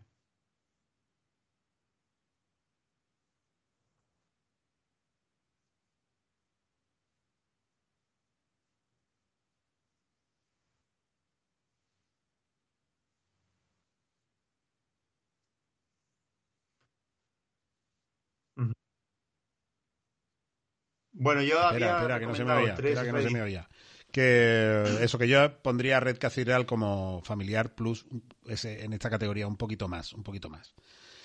Eh, que ese tipo de búsqueda del pequeño combo y esa, el tipo de gestión que tiene y saber cómo maximizar el resultado de los dados con, con los gremios y todo esto me, me resulta que, que tiene chichita, que tiene que no es simplemente un, un familiar facilón. Sí, tiene chichita, pero más como te decía antes, yo creo que es un poco la barrera esa de los iconos y tal. Pero, pero yo creo que el juego, eso, aparte que sí que tiene un poquito de gestioncita, sí, es un sí, asequible, accesible es. Salvando la barrera de los pero iconos. bueno, a mí me tiene una gestión que me... Porque es que la gestión que tiene ya no son solo solamente es lo que tiene para ti, sino también lo que tiene con, los con los demás, ¿no? Con, con el resto de, de- Mm. de contrincantes, ¿no? Que hay mucho pisoteo, que hay una carrera Mm. por poner la ficha donde tienes que ponerla en la torre antes de que lleguen esto, o sea, este tipo de cosas a mí me... Sí, sí, sí. La verdad es que a mí me ha encantado. Me alegra muchísimo que se haga por fin este tipo de juego más de continuo en España, más de continuo, porque así podremos hablar bien de los juegos sin que se nos venga la gente a decir, es que no habláis bien de los juegos españoles. Bueno, pues si hay juegos buenos, hablaremos bien. Que hay que decir y no se entiende, no se entiende cómo Debir ha pinchado tantísimo con una producción tan corta, una tirada tan corta, porque se ha agotado, Sí. pim pam. O sea, está muy solicitado, Sí, muy solicitado. O sea, que no, no, es difícil encontrar un Red Cathedral Sí. ahora mismo en el mercado. sí, sí, sí, la verdad es que ha sido, no sé si falta de previsión o algo, no, no lo sé. O, o también han dicho, bueno, los juegos de producción propia suelen tener esta, esta salida, ¿no? Lo que pasa es que además es que Mm. de- en Red Cathedral también se ha hablado mucho en el extranjero, o sea, ha tenido una acogida internacional muy potente como, como no ha tenido Sí. prácticamente ningún otro juego nacional, tío, o sea. Y entonces igual les ha cogido un poco a, Mm. contrapié. Sí, sí. Muy bien. Otra más, señor. Mira, voy con un par de secciones antes de acabar con los juegos euros. Serían las reediciones y las expansiones, muy rápido. Tres que he jugado yo y que Sí. creo que merecen la pena, ¿vale? No- Mira, justamente no voy a hablar de Polis, aunque me gustaría probarla porque no he jugado Polis. Y me gustaría mucho probar la reedición de Polis, que además creo que tiene un tablero espectacular y una producción muy guay. Pero no he podido, por desgracia. Entonces, de las reediciones que yo he jugado, recomendaría tres. Una es Alhambra, y la voy a recomendar porque es un clásico que sé que a ti también te apasiona y que tiene una. Han, han sacado una edición con un precio estupendo para los tiempos que corren. 24, 25 es- euros te puedes agenciar Es un uno. regalo, Fantástico. un puñetero regalo, ¿eh? Regalazo. Yo lo he regalado también esta Navidad porque creo que, que es un juego estupendo. La segunda reedición, que no es una reedición estricto sensu, pero que merece la pena, es Battle Line medieval. Que yo siempre quería tener un Battle Line, pero es que era tan feo que, que no lo compraba. Y este medieval le han lavado la cara y lo han dejado muy apañado. Y la última reedición, que tampoco está aún en el mercado, que va a salir la próxima semana, para antes de Reyes seguramente, pero que es un juego que ya merecía la pena una reimpresión, reedición, porque además de reimprimirlo, que estaba en el mercado negro, en la reventa, estaba Indecente. quemado por los especuladores, y es Por Gingopolis. fin, tío, por fin. Gingopolis Por fin, es un juego, uno de mis juegos por fin. preferidos. Por fin. y, y va a salir por fin eh, con una portada nueva. No sé si habrá algún cambio más, lo veremos en breve. Pero en una semanita lo vais a tener ahí y es un euro como la copa de un pino. Sí, un poco secote, tiene- pero tiene- un euro como la copa de un Tiene pino. una Súper venilla abstracta que, que Y- esto, pero es maravilla de juego. abstracto, que no entra a la primera, ni mucho menos. Es un juego que requiere de tres o cuatro partidas para cogerle el punto. Juega. Una gozada de juego. Vamos allá. Voy con tres expansiones muy rápido. Eh, el Dorado, Golden Temples, que es un juego que es standalone, que dicen los ingleses, que se puede jugar por sí mismo, pero que es una expansión, se puede jugar conjuntamente y que le da una riqueza al juego base y que a mí me gusta más que el original si cabe. Luego me quedaría, por ser muy fan, con la expansión de Clank, que han salido dos este año, la de la momia y la de tesoros sumergidos. Y a mí me gustan los tesoros hundidos, es la que me gusta, me gusta más. Y Tobago Volcano, que ya la he podido jugar. Y Tobago Volcano es una expansión muy interesante que creo que va a polarizar, ¿eh? Creo que va a polarizar y que va a tener gente Ya. que la odie y gente que la ame. Porque da un vuelco un poquito al juego y mete ahí la interacción y el puteo, cosa que a la gente quizá no le guste mucho, porque Tobago era un familiar original muy amable. Y aquí poder eh, hundir, eh, como me hicieron a mí ayer, eh, en mi partida de debut, un tesoro en el que tenía cuatro pistas puestas y lo mandaron a la mierda en la lava, lo hundieron en la lava y me quedé con la lagrimilla colgando. Entonces me hundió ya la partida de por sí. Pero a quienes os guste, como a mí, la maldad y el puñeteo y os guste Tobago, va a ser una mezcla bastante interesante. Muy chula. Eso sí, 20 pavos, quizás un poco excesivo, pero bien, estupenda expansión. ¿Hasta aquí, caballero? Ah, ve- ah, los duelos Me más faltan duros. Dale, dale, dale. pero bueno. Venga, venga. No, no, No, no, a dejar sin euro aquí, nos cuelgan. Nos cuelgan, nos cuelgan como las bombillas, Pues mira, los boca abajo y con las tripas ardiendo. No, no. a pesar de haber jugado buenos juegos, buenos Eurogames este año, como Alma Mater, como. No sé, como el Vizcondes que he hablado, como Consumption, que es un juego muy chulo y tal. Voy a hablar de los tres favoritos. Uno es Marco Polo 2, el tercero. Creo que mejora el anterior. A mí me gusta más que Marco Polo 1 porque permite viajar. Pues se llamaba los viajes de Marco Polo. De no poderse se viajar, y puede. se Lo que pasa es que Se ganar ganar viajando, Viajando. igual es muy com- era muy complicado. Correcto. Se podía viajar sudando sangre y no podías ganar viajando. Ahora se puede ganar viajando o comerciando. Bonfire, que a pesar de la fumada des- descomunal que es ese tema, de enanos adorando fuegos lisérgicos y, y- y- bueno, una fumada brutal con los, min- con los yodas esos que tienes que poner. Es que es, de verdad, el juego es una gozada, es una gozada. Eh, tiene también esa agonía de que alguien va a desencadenar el final de la partida con cinco rondas finales a cuchillo. Entonces está la tensión esa del tempo. ¿Quién va a ser el desgraciado que va a activar el final de la partida? ¿Quién la va a detonar? Por favor, dadme una ronda más, que me falta una puñetera ronda. Y llega el desgraciado de turno y te activa el final de partida y te cagas en, tus, en sus muertos. Y muy guay el juego, muy guay. Tenía dudas si ponerlo número uno a él o al que al final ha sido el número uno, que es Merv. Merv. El juego de Fabio Lopiano, que a mí me tiene enamoradito. Un juego con poco da mucho. Además, aún no he ganado una puñetera partida y eso me pone muy palote. Tengo que jugar más. Tengo que. Bueno, he jugado al solitario y he ganado, pero eso no vale. Entonces, tengo que ganar a otros seres humanos. Y la única pega que tiene es que no acaba de escalar demasiado bien. A 4 este juego es una delicia. Y tengo ganas de jugarlo contigo porque creo que te va a molar mucho. La sencillez que tiene, lo directo que tiene y el puñeteo que tiene para las dos reglas que tiene. Porque en tu turno es mover un peón y colocar un edificio en una columna, en la columna de tu peón, o activar un edificio que ya haya previamente. Y ahí se acaba todo. Ya está. Y con eso, Lopiano hace un juego la mar de molón. La mar de Eh, molón. oye, ¿qué ha sido el pío ese que has puesto hoy en el que habías hecho cuatro puntos? ¿A qué era? Al Tobago Volcano. Al Tobago Volcano. La puntuación fue 31, 29, 26, 4. Yo era 4. De hecho, puse la foto de la carta, la única carta que conseguí en esa partida. Las cuatro moneditas. Humillado, humillado. Humillado por mis hijos y mi Pero además tú eras el perito, ¿no? O sea, tú eres el que, tú eras el que sabía jugar, ¿no? Yo expliqué el juego. Pero es que en esta casa la maldad se lleva en la sangre. Es algo que es ácida, como la de los aliens. Muy bien, señor. Bueno, pues vamos a dar paso aquí a, a algo eh, más directo, que va a ser un consultorio en directo. O sea, ahora mismo id soltando preguntas por el chat, porque así eh, ya veremos a ver qué, qué, qué pasa, ¿vale? Mm, Si vamos contestando, si os da por pregunta, ¿eh? Si no, finiquitamos aquí, que ya llevamos casi la hora y media, ¿eh? Vamos con el consultorio. Uy, por fin me llega una consulta a mí. Hola, Nipple. Sigo tu blog desde siempre.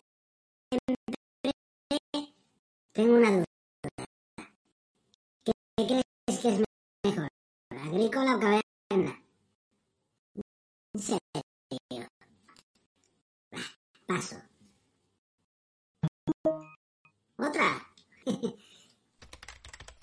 Hola, Black Nipple, soy muy fan tuyo. Quiero comprarme un juego y no sé si agrícola o caverna. Dale. Es buena, hombre.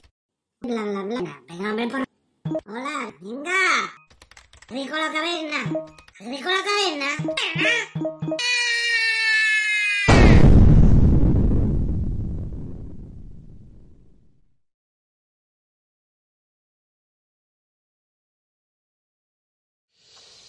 Bueno, señor, vamos a ir aquí de abajo para arriba, ¿vale? Si alguien quiere preguntar, que... A ver. Luis, ¿has probado Hallertau? ¿Tienes más fe en el futuro de No. Feld o en el de Rosenberg? Yo es que tengo que decir, sí, buena pregunta. Estoy un poco, eh, estoy un poco empachado de, de V. O sea, creo que es el rey del refrito, de verdad. Es el churrero number one. O sea, a pesar de que han dicho que Alerta está muy bien y tal, pues si yo para eso me juego una agrícola y me quedo tan ancho que es, que es la, la esencia. Entonces, paso, paso. Prefiero, prefiero un Fel, sinceramente. Pre- pre- Prefiero la evolución de Fel que la de V. ¿Tú qué opinas? Yo estoy contigo. Yo estoy contigo. Yo es que creo que Feld, eh, a pesar de, bueno, eh, ya he dicho muchas veces que Feld no creo, no creo que nadie, ninguno de esta gente tenga que hacer una genialidad de juego cada año. Eso es complicado. Eso es muy difícil, por no decir imposible. Eh, son gente que hace los juegos muy bien. Vamos a dejarnos de historia. Te podrá gustar más, te podrá gustar menos, pero los juegos están bien hechos porque saben cómo funcionan los mecanismos que manejan y, lo- y- y son juegos redondos. Son juegos que están bien hechos. Mm. Pero yo veo que Fell, a pesar de, de tener un estilo, un concepto de juego muy similar en todas sus obras, como puede pasar con cualquier persona que, cualquier creador, se ve que tiene su vena, ¿no? Pero intenta hacer otras cositas, se mantiene en su estilo, pero hace otras cositas, ¿no? Eh, a Fel se le agachaca mucho las ensaladas de puntos. Bueno, pues vas al Borgoña y el Borgoña, en los castillos de Borgoña, no es una ensalada de puntos. Te vas a, a el oráculo de Delfos y es el Feld que no es un Feld. Te vas al Luna, te vas al Sí, pero Luna es que, y tampoco. además, ¿no? es que Pero, pero, pero son juegos el- diferentes que el- me molan jugarlos, ¿no? Pero En lo personal, yo es que hasta le he cogido un poquito de tirre a V. Ahora, por ejemplo, ha sacado, eh, sacó el Nova Luna, que es el Habitats tuneado, con, con- con la- con el añadido del movimiento del patchwork. Toma ya V. Y ahora ha sacado un Nova Luna 2.0. no. Y ya ni, ni a- que sí, ni acredita, ni acredita al, al, al Cornet Van Morcel. O sea, es tremendo. Ah, es igual. a ver, Que me ha cabreado. Yo- mira, es yo es que resulta que entiendo que eh, primero salió Patchwork, después salió el banquete de Odín.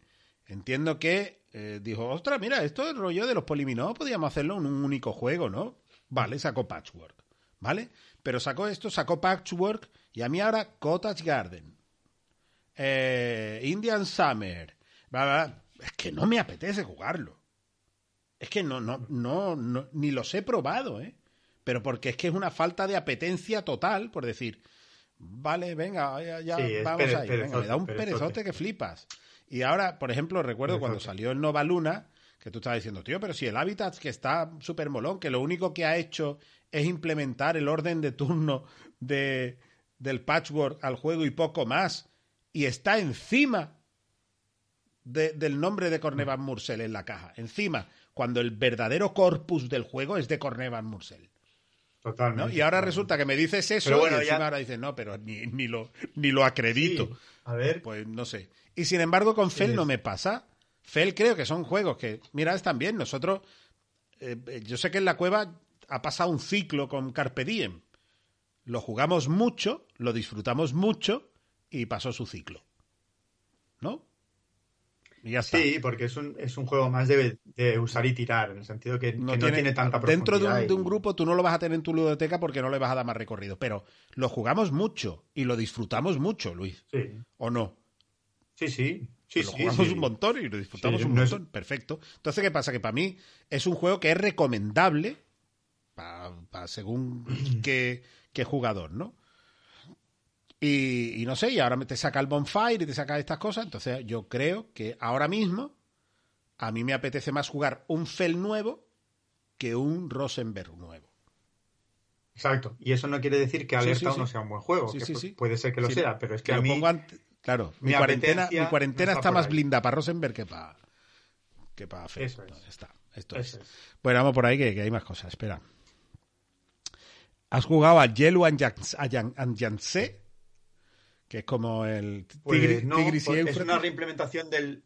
Sí, es el Tigris y Éufrates evolucionado, ¿no? Y, y tampoco es un juego que, que ame profundamente Tigris y Éufrates, porque lo veo sequísimo, porque es un gran juego, pero. A, No, no, no, no. a- no me a ha mí. Tigris y Éufrates No me parece un juegaken, pero es, muy seco, es muy seco. Sí. Pero ahí, ahí- Y además es- se convierte en un perezote de mover cubos para arriba y para abajo que acabas que pasa- haciendo pelotas. Hay que jugar lo que en pasa es que hay mucha cera, tío, te das mucha cera ahí, ¿eh? Hasta, hasta Sí, dos sí, jugadores, sí, ¿eh? Te da cera. Pero eso, bueno, no, yo tampoco he jugado Yellow and Yangtze, así que no te puedo decir tampoco. Yo quería preguntar, si, si creéis que no reeditan el Agrícola porque todos los influencers excepto los tenéis y no le daríamos eh, bombo a la nueva edición. Gracias. No, yo creo que no. Sí, de hecho, la última edición que sacó De Beer, que fue la, la retocada, se agotó rápidamente. Yo lo que creo es que ahora ha habido un cambio de compañías, de derechos de, de edición y que se está un Sí. poco en el limbo, pero volverá a salir seguro. Es un clásico. Pasa que es normal que cada vez que hace una edición de esto, de juegos clásicos y que tiene mucha gente, haya que ponerlo un- una temporada en barbecho. Hay que Claro, respirar. poner ahí- hay que darle barbecho a esto, a que, a que la tierra respire y pueda volver a plantar, ¿sabes? Que si no. Y luego, seguramente, que es lo que suele pasar, haya pasado tanto tiempo, ya la gente esté pidiendo, oye, agrícola, oye, agrícola, oye, agrícola, y cuando lo saquen, pues implementen otra cosita, lo que sea, para quien tenga el, el agrícola anterior, diga, pues lo voy a vender y me voy a comprar el nuevo, ¿no? Estas cosas que se hacen. Pero yo creo que es un juego que tarde o temprano se tendrá que, que reeditar. Y creo que es por el barbecho más que por, el, por lo que nos preguntan de que, como ya todos, todos los, los- la gente que se dedica a los medios los tenemos, pues no le vamos a dar cabida. Yo creo es que simplemente el hecho de sacar agrícola otra vez sería noticia per se, aunque lo tuviéramos ya. Pero bueno. Eh, te pregunta por aquí, Luis, ¿sabes si va a haber reedición del Carson City o si hay planes de sacar un nuevo Kickstarter? Es que ya está casi imposible de conseguir. Pues creo que este tema lo hemos hablado alguna vez, que estaba prevista un, estaba previsto un nuevo Kickstarter, porque este año final- que finaliza es el décimo aniversario de, Carson City, y va a salir un Kickstarter nuevo con una versión en solitario, de la cual yo he comentado alguna vez, no es por presumir, pero, pero me hace ilusión, que soy probador de la versión en solitario. Es decir, estamos ahí probando la versión en solitario que Xavier George ya le ha dado un par de meneos. Pero no sé qué ha pasado, la verdad, porque además tenían previsto también sacar el Kickstarter de Carnegie, que es el nuevo juego de Xavier George, y está un poco ahí, está un poco parado el tema, no sé, no sé qué pasa. Pero saldrá, saldrá. Siguiente, la nueva reedición del Rococo. ¿Qué os parece? ¿Cambio de estilo? ¿Precio? ¿Nos da la, ¿Nos da la sensación de que será un batacazo? No, la gente lo compra. Yo me voy a quedar el mío, que ya era bastante bonito por Menzel. No me hace falta que el innombrable Ian O'Toole. No, a mí personalmente Ian O'Toole no me suele gustar. Mira, en Merv, por cierto, me gusta mucho lo que ha hecho, pero en general no me suele gustar. Y creo que Rococo, con ese cajote para el tipo de euro que es, pagar 100 pavos por Ciento eso. y pico, ¿no? Ciento y pico. Porque viene, claro, viene, Me quedo con el viene con la expansión, que también estaba muy buscada, no sé qué, no sé cuánto. Yo, yo tampoco, yo no, yo no, no ventilo mi Rococó por el nuevo. Y no tengo la expansión, pero como tampoco creo que es un juego al que le haga falta. Primero por la, por la tensión que tiene, por cómo se juega, por la variabilidad que tiene, por la, por la, por, por, por, por la jugabilidad que tiene. No creo que le haga falta una, una expansión. Ni tampoco, yo la jugué, yo la ni jugué. tampoco por la cantidad de partidas que le damos, que tampoco son demasiadas, muy a mi pesar, por cierto. Pero no veo necesaria la expansión, así que yo no voy a picar tampoco en esto. Y, pero el batacazo no creo que vaya a llegar. No, no. No. No, porque no creo que sean tiradas muy grandes y... Pero bueno. Yo me quedo la mía, jugué la expansión. La expansión creo que es prescindible, no es nada del otro mundo. Pero bueno. Y- Muy bien. ¿Qué euros temáticos recomendamos? Euros temáticos es un poco un oxímoron, ¿no? Sí. Casi, casi. Pues Carson City, que Carson City tiene el tema muy bien metido, claro que sí. Sí, sí, sí. ¿Sí o no? Tiene, tiene alguna, algunos mecanismos que van muy bien con el tema. Yo, por otro lado, por otro lado, voy a decir primero que esto es que hay que andarse un poco con pies de plomo, con euros temáticos, ¿vale? Porque euro temático entra en conflicto por una razón muy sencilla. Normalmente, siempre que te tienes que atener a realmente temático, ¿no? Porque Carson City es un euro. Lo que pasa es que tiene ciertos mecanismos que son fácilmente justificables con el tema, ¿vale? Pero eh, normalmente cuando un juego es temático, requiere de una serie de mecanismos del que los euristas van a, a- escupir todo, sapos y culebras, ¿me entiendes? Porque es necesario, para cubrir ese tema, es necesario meter microreglas, pequeños mecanismos que hilen para darte esa sensación. Entonces, todas esas cosas a los euristas no les van. Los euristas buscan la redondez. en Bueno, es que yo creo que euro temático hablamos de juegos que tengan el, el tema muy bien Ya, encajado y que más o menos funcione. A ver, yo creo, con lo que- euro pero temático, poco por ejemplo. Western Legends, ¿tú lo consideras un euro? Es que, ya, pero es que es- Western Legends, ese es el problema, que en realidad es un euro. Nos lo quieren vender como otra cosa, Vale, pero no deja de ser un euro.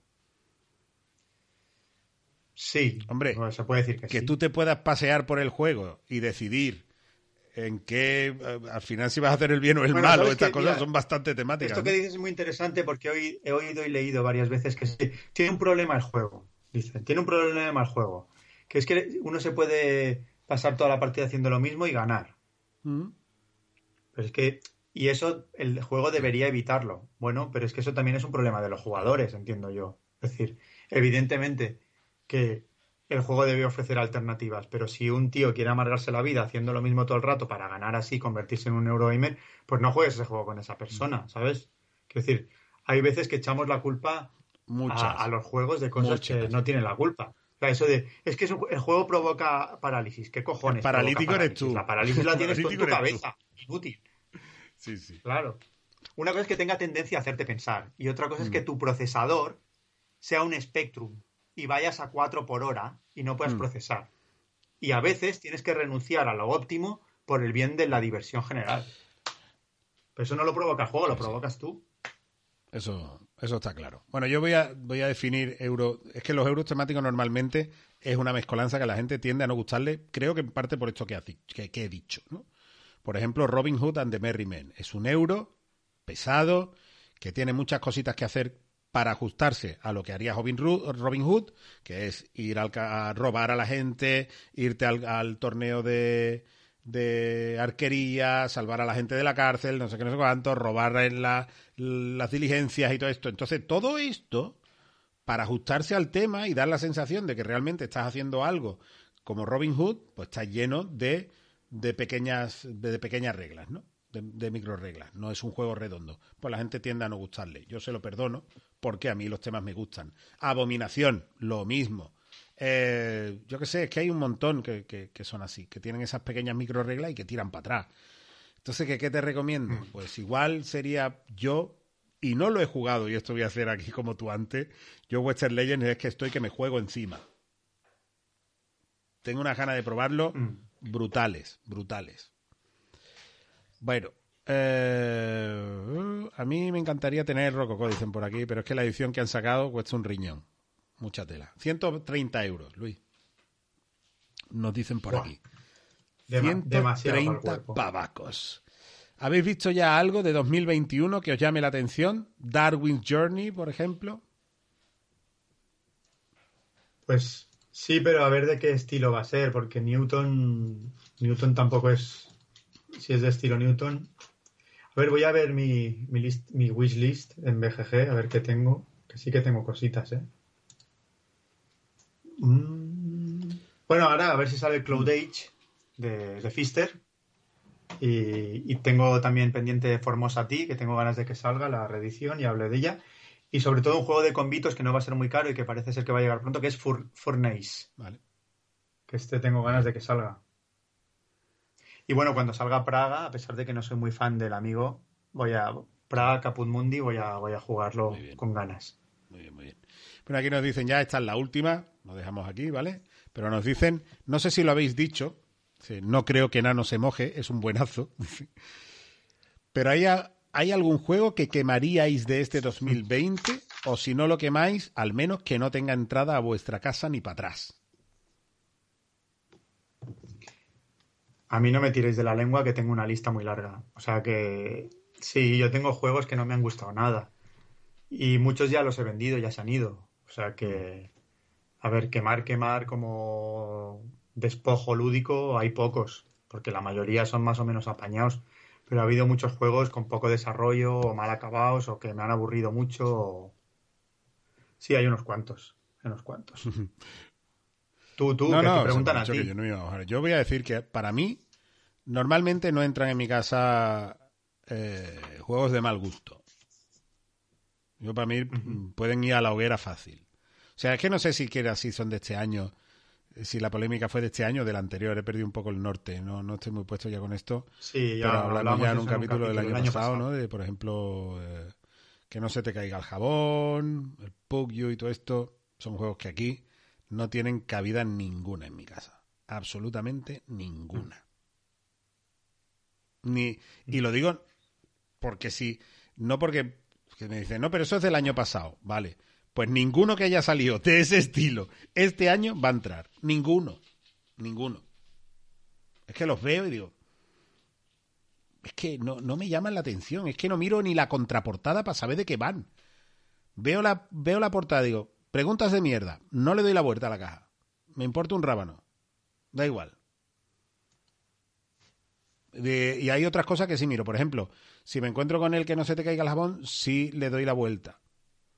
Porque me gusta saber por qué vomito. Me gusta estar informado de esto, documentado. Pero por lo demás, no. Y esto es al juego, voy a decir.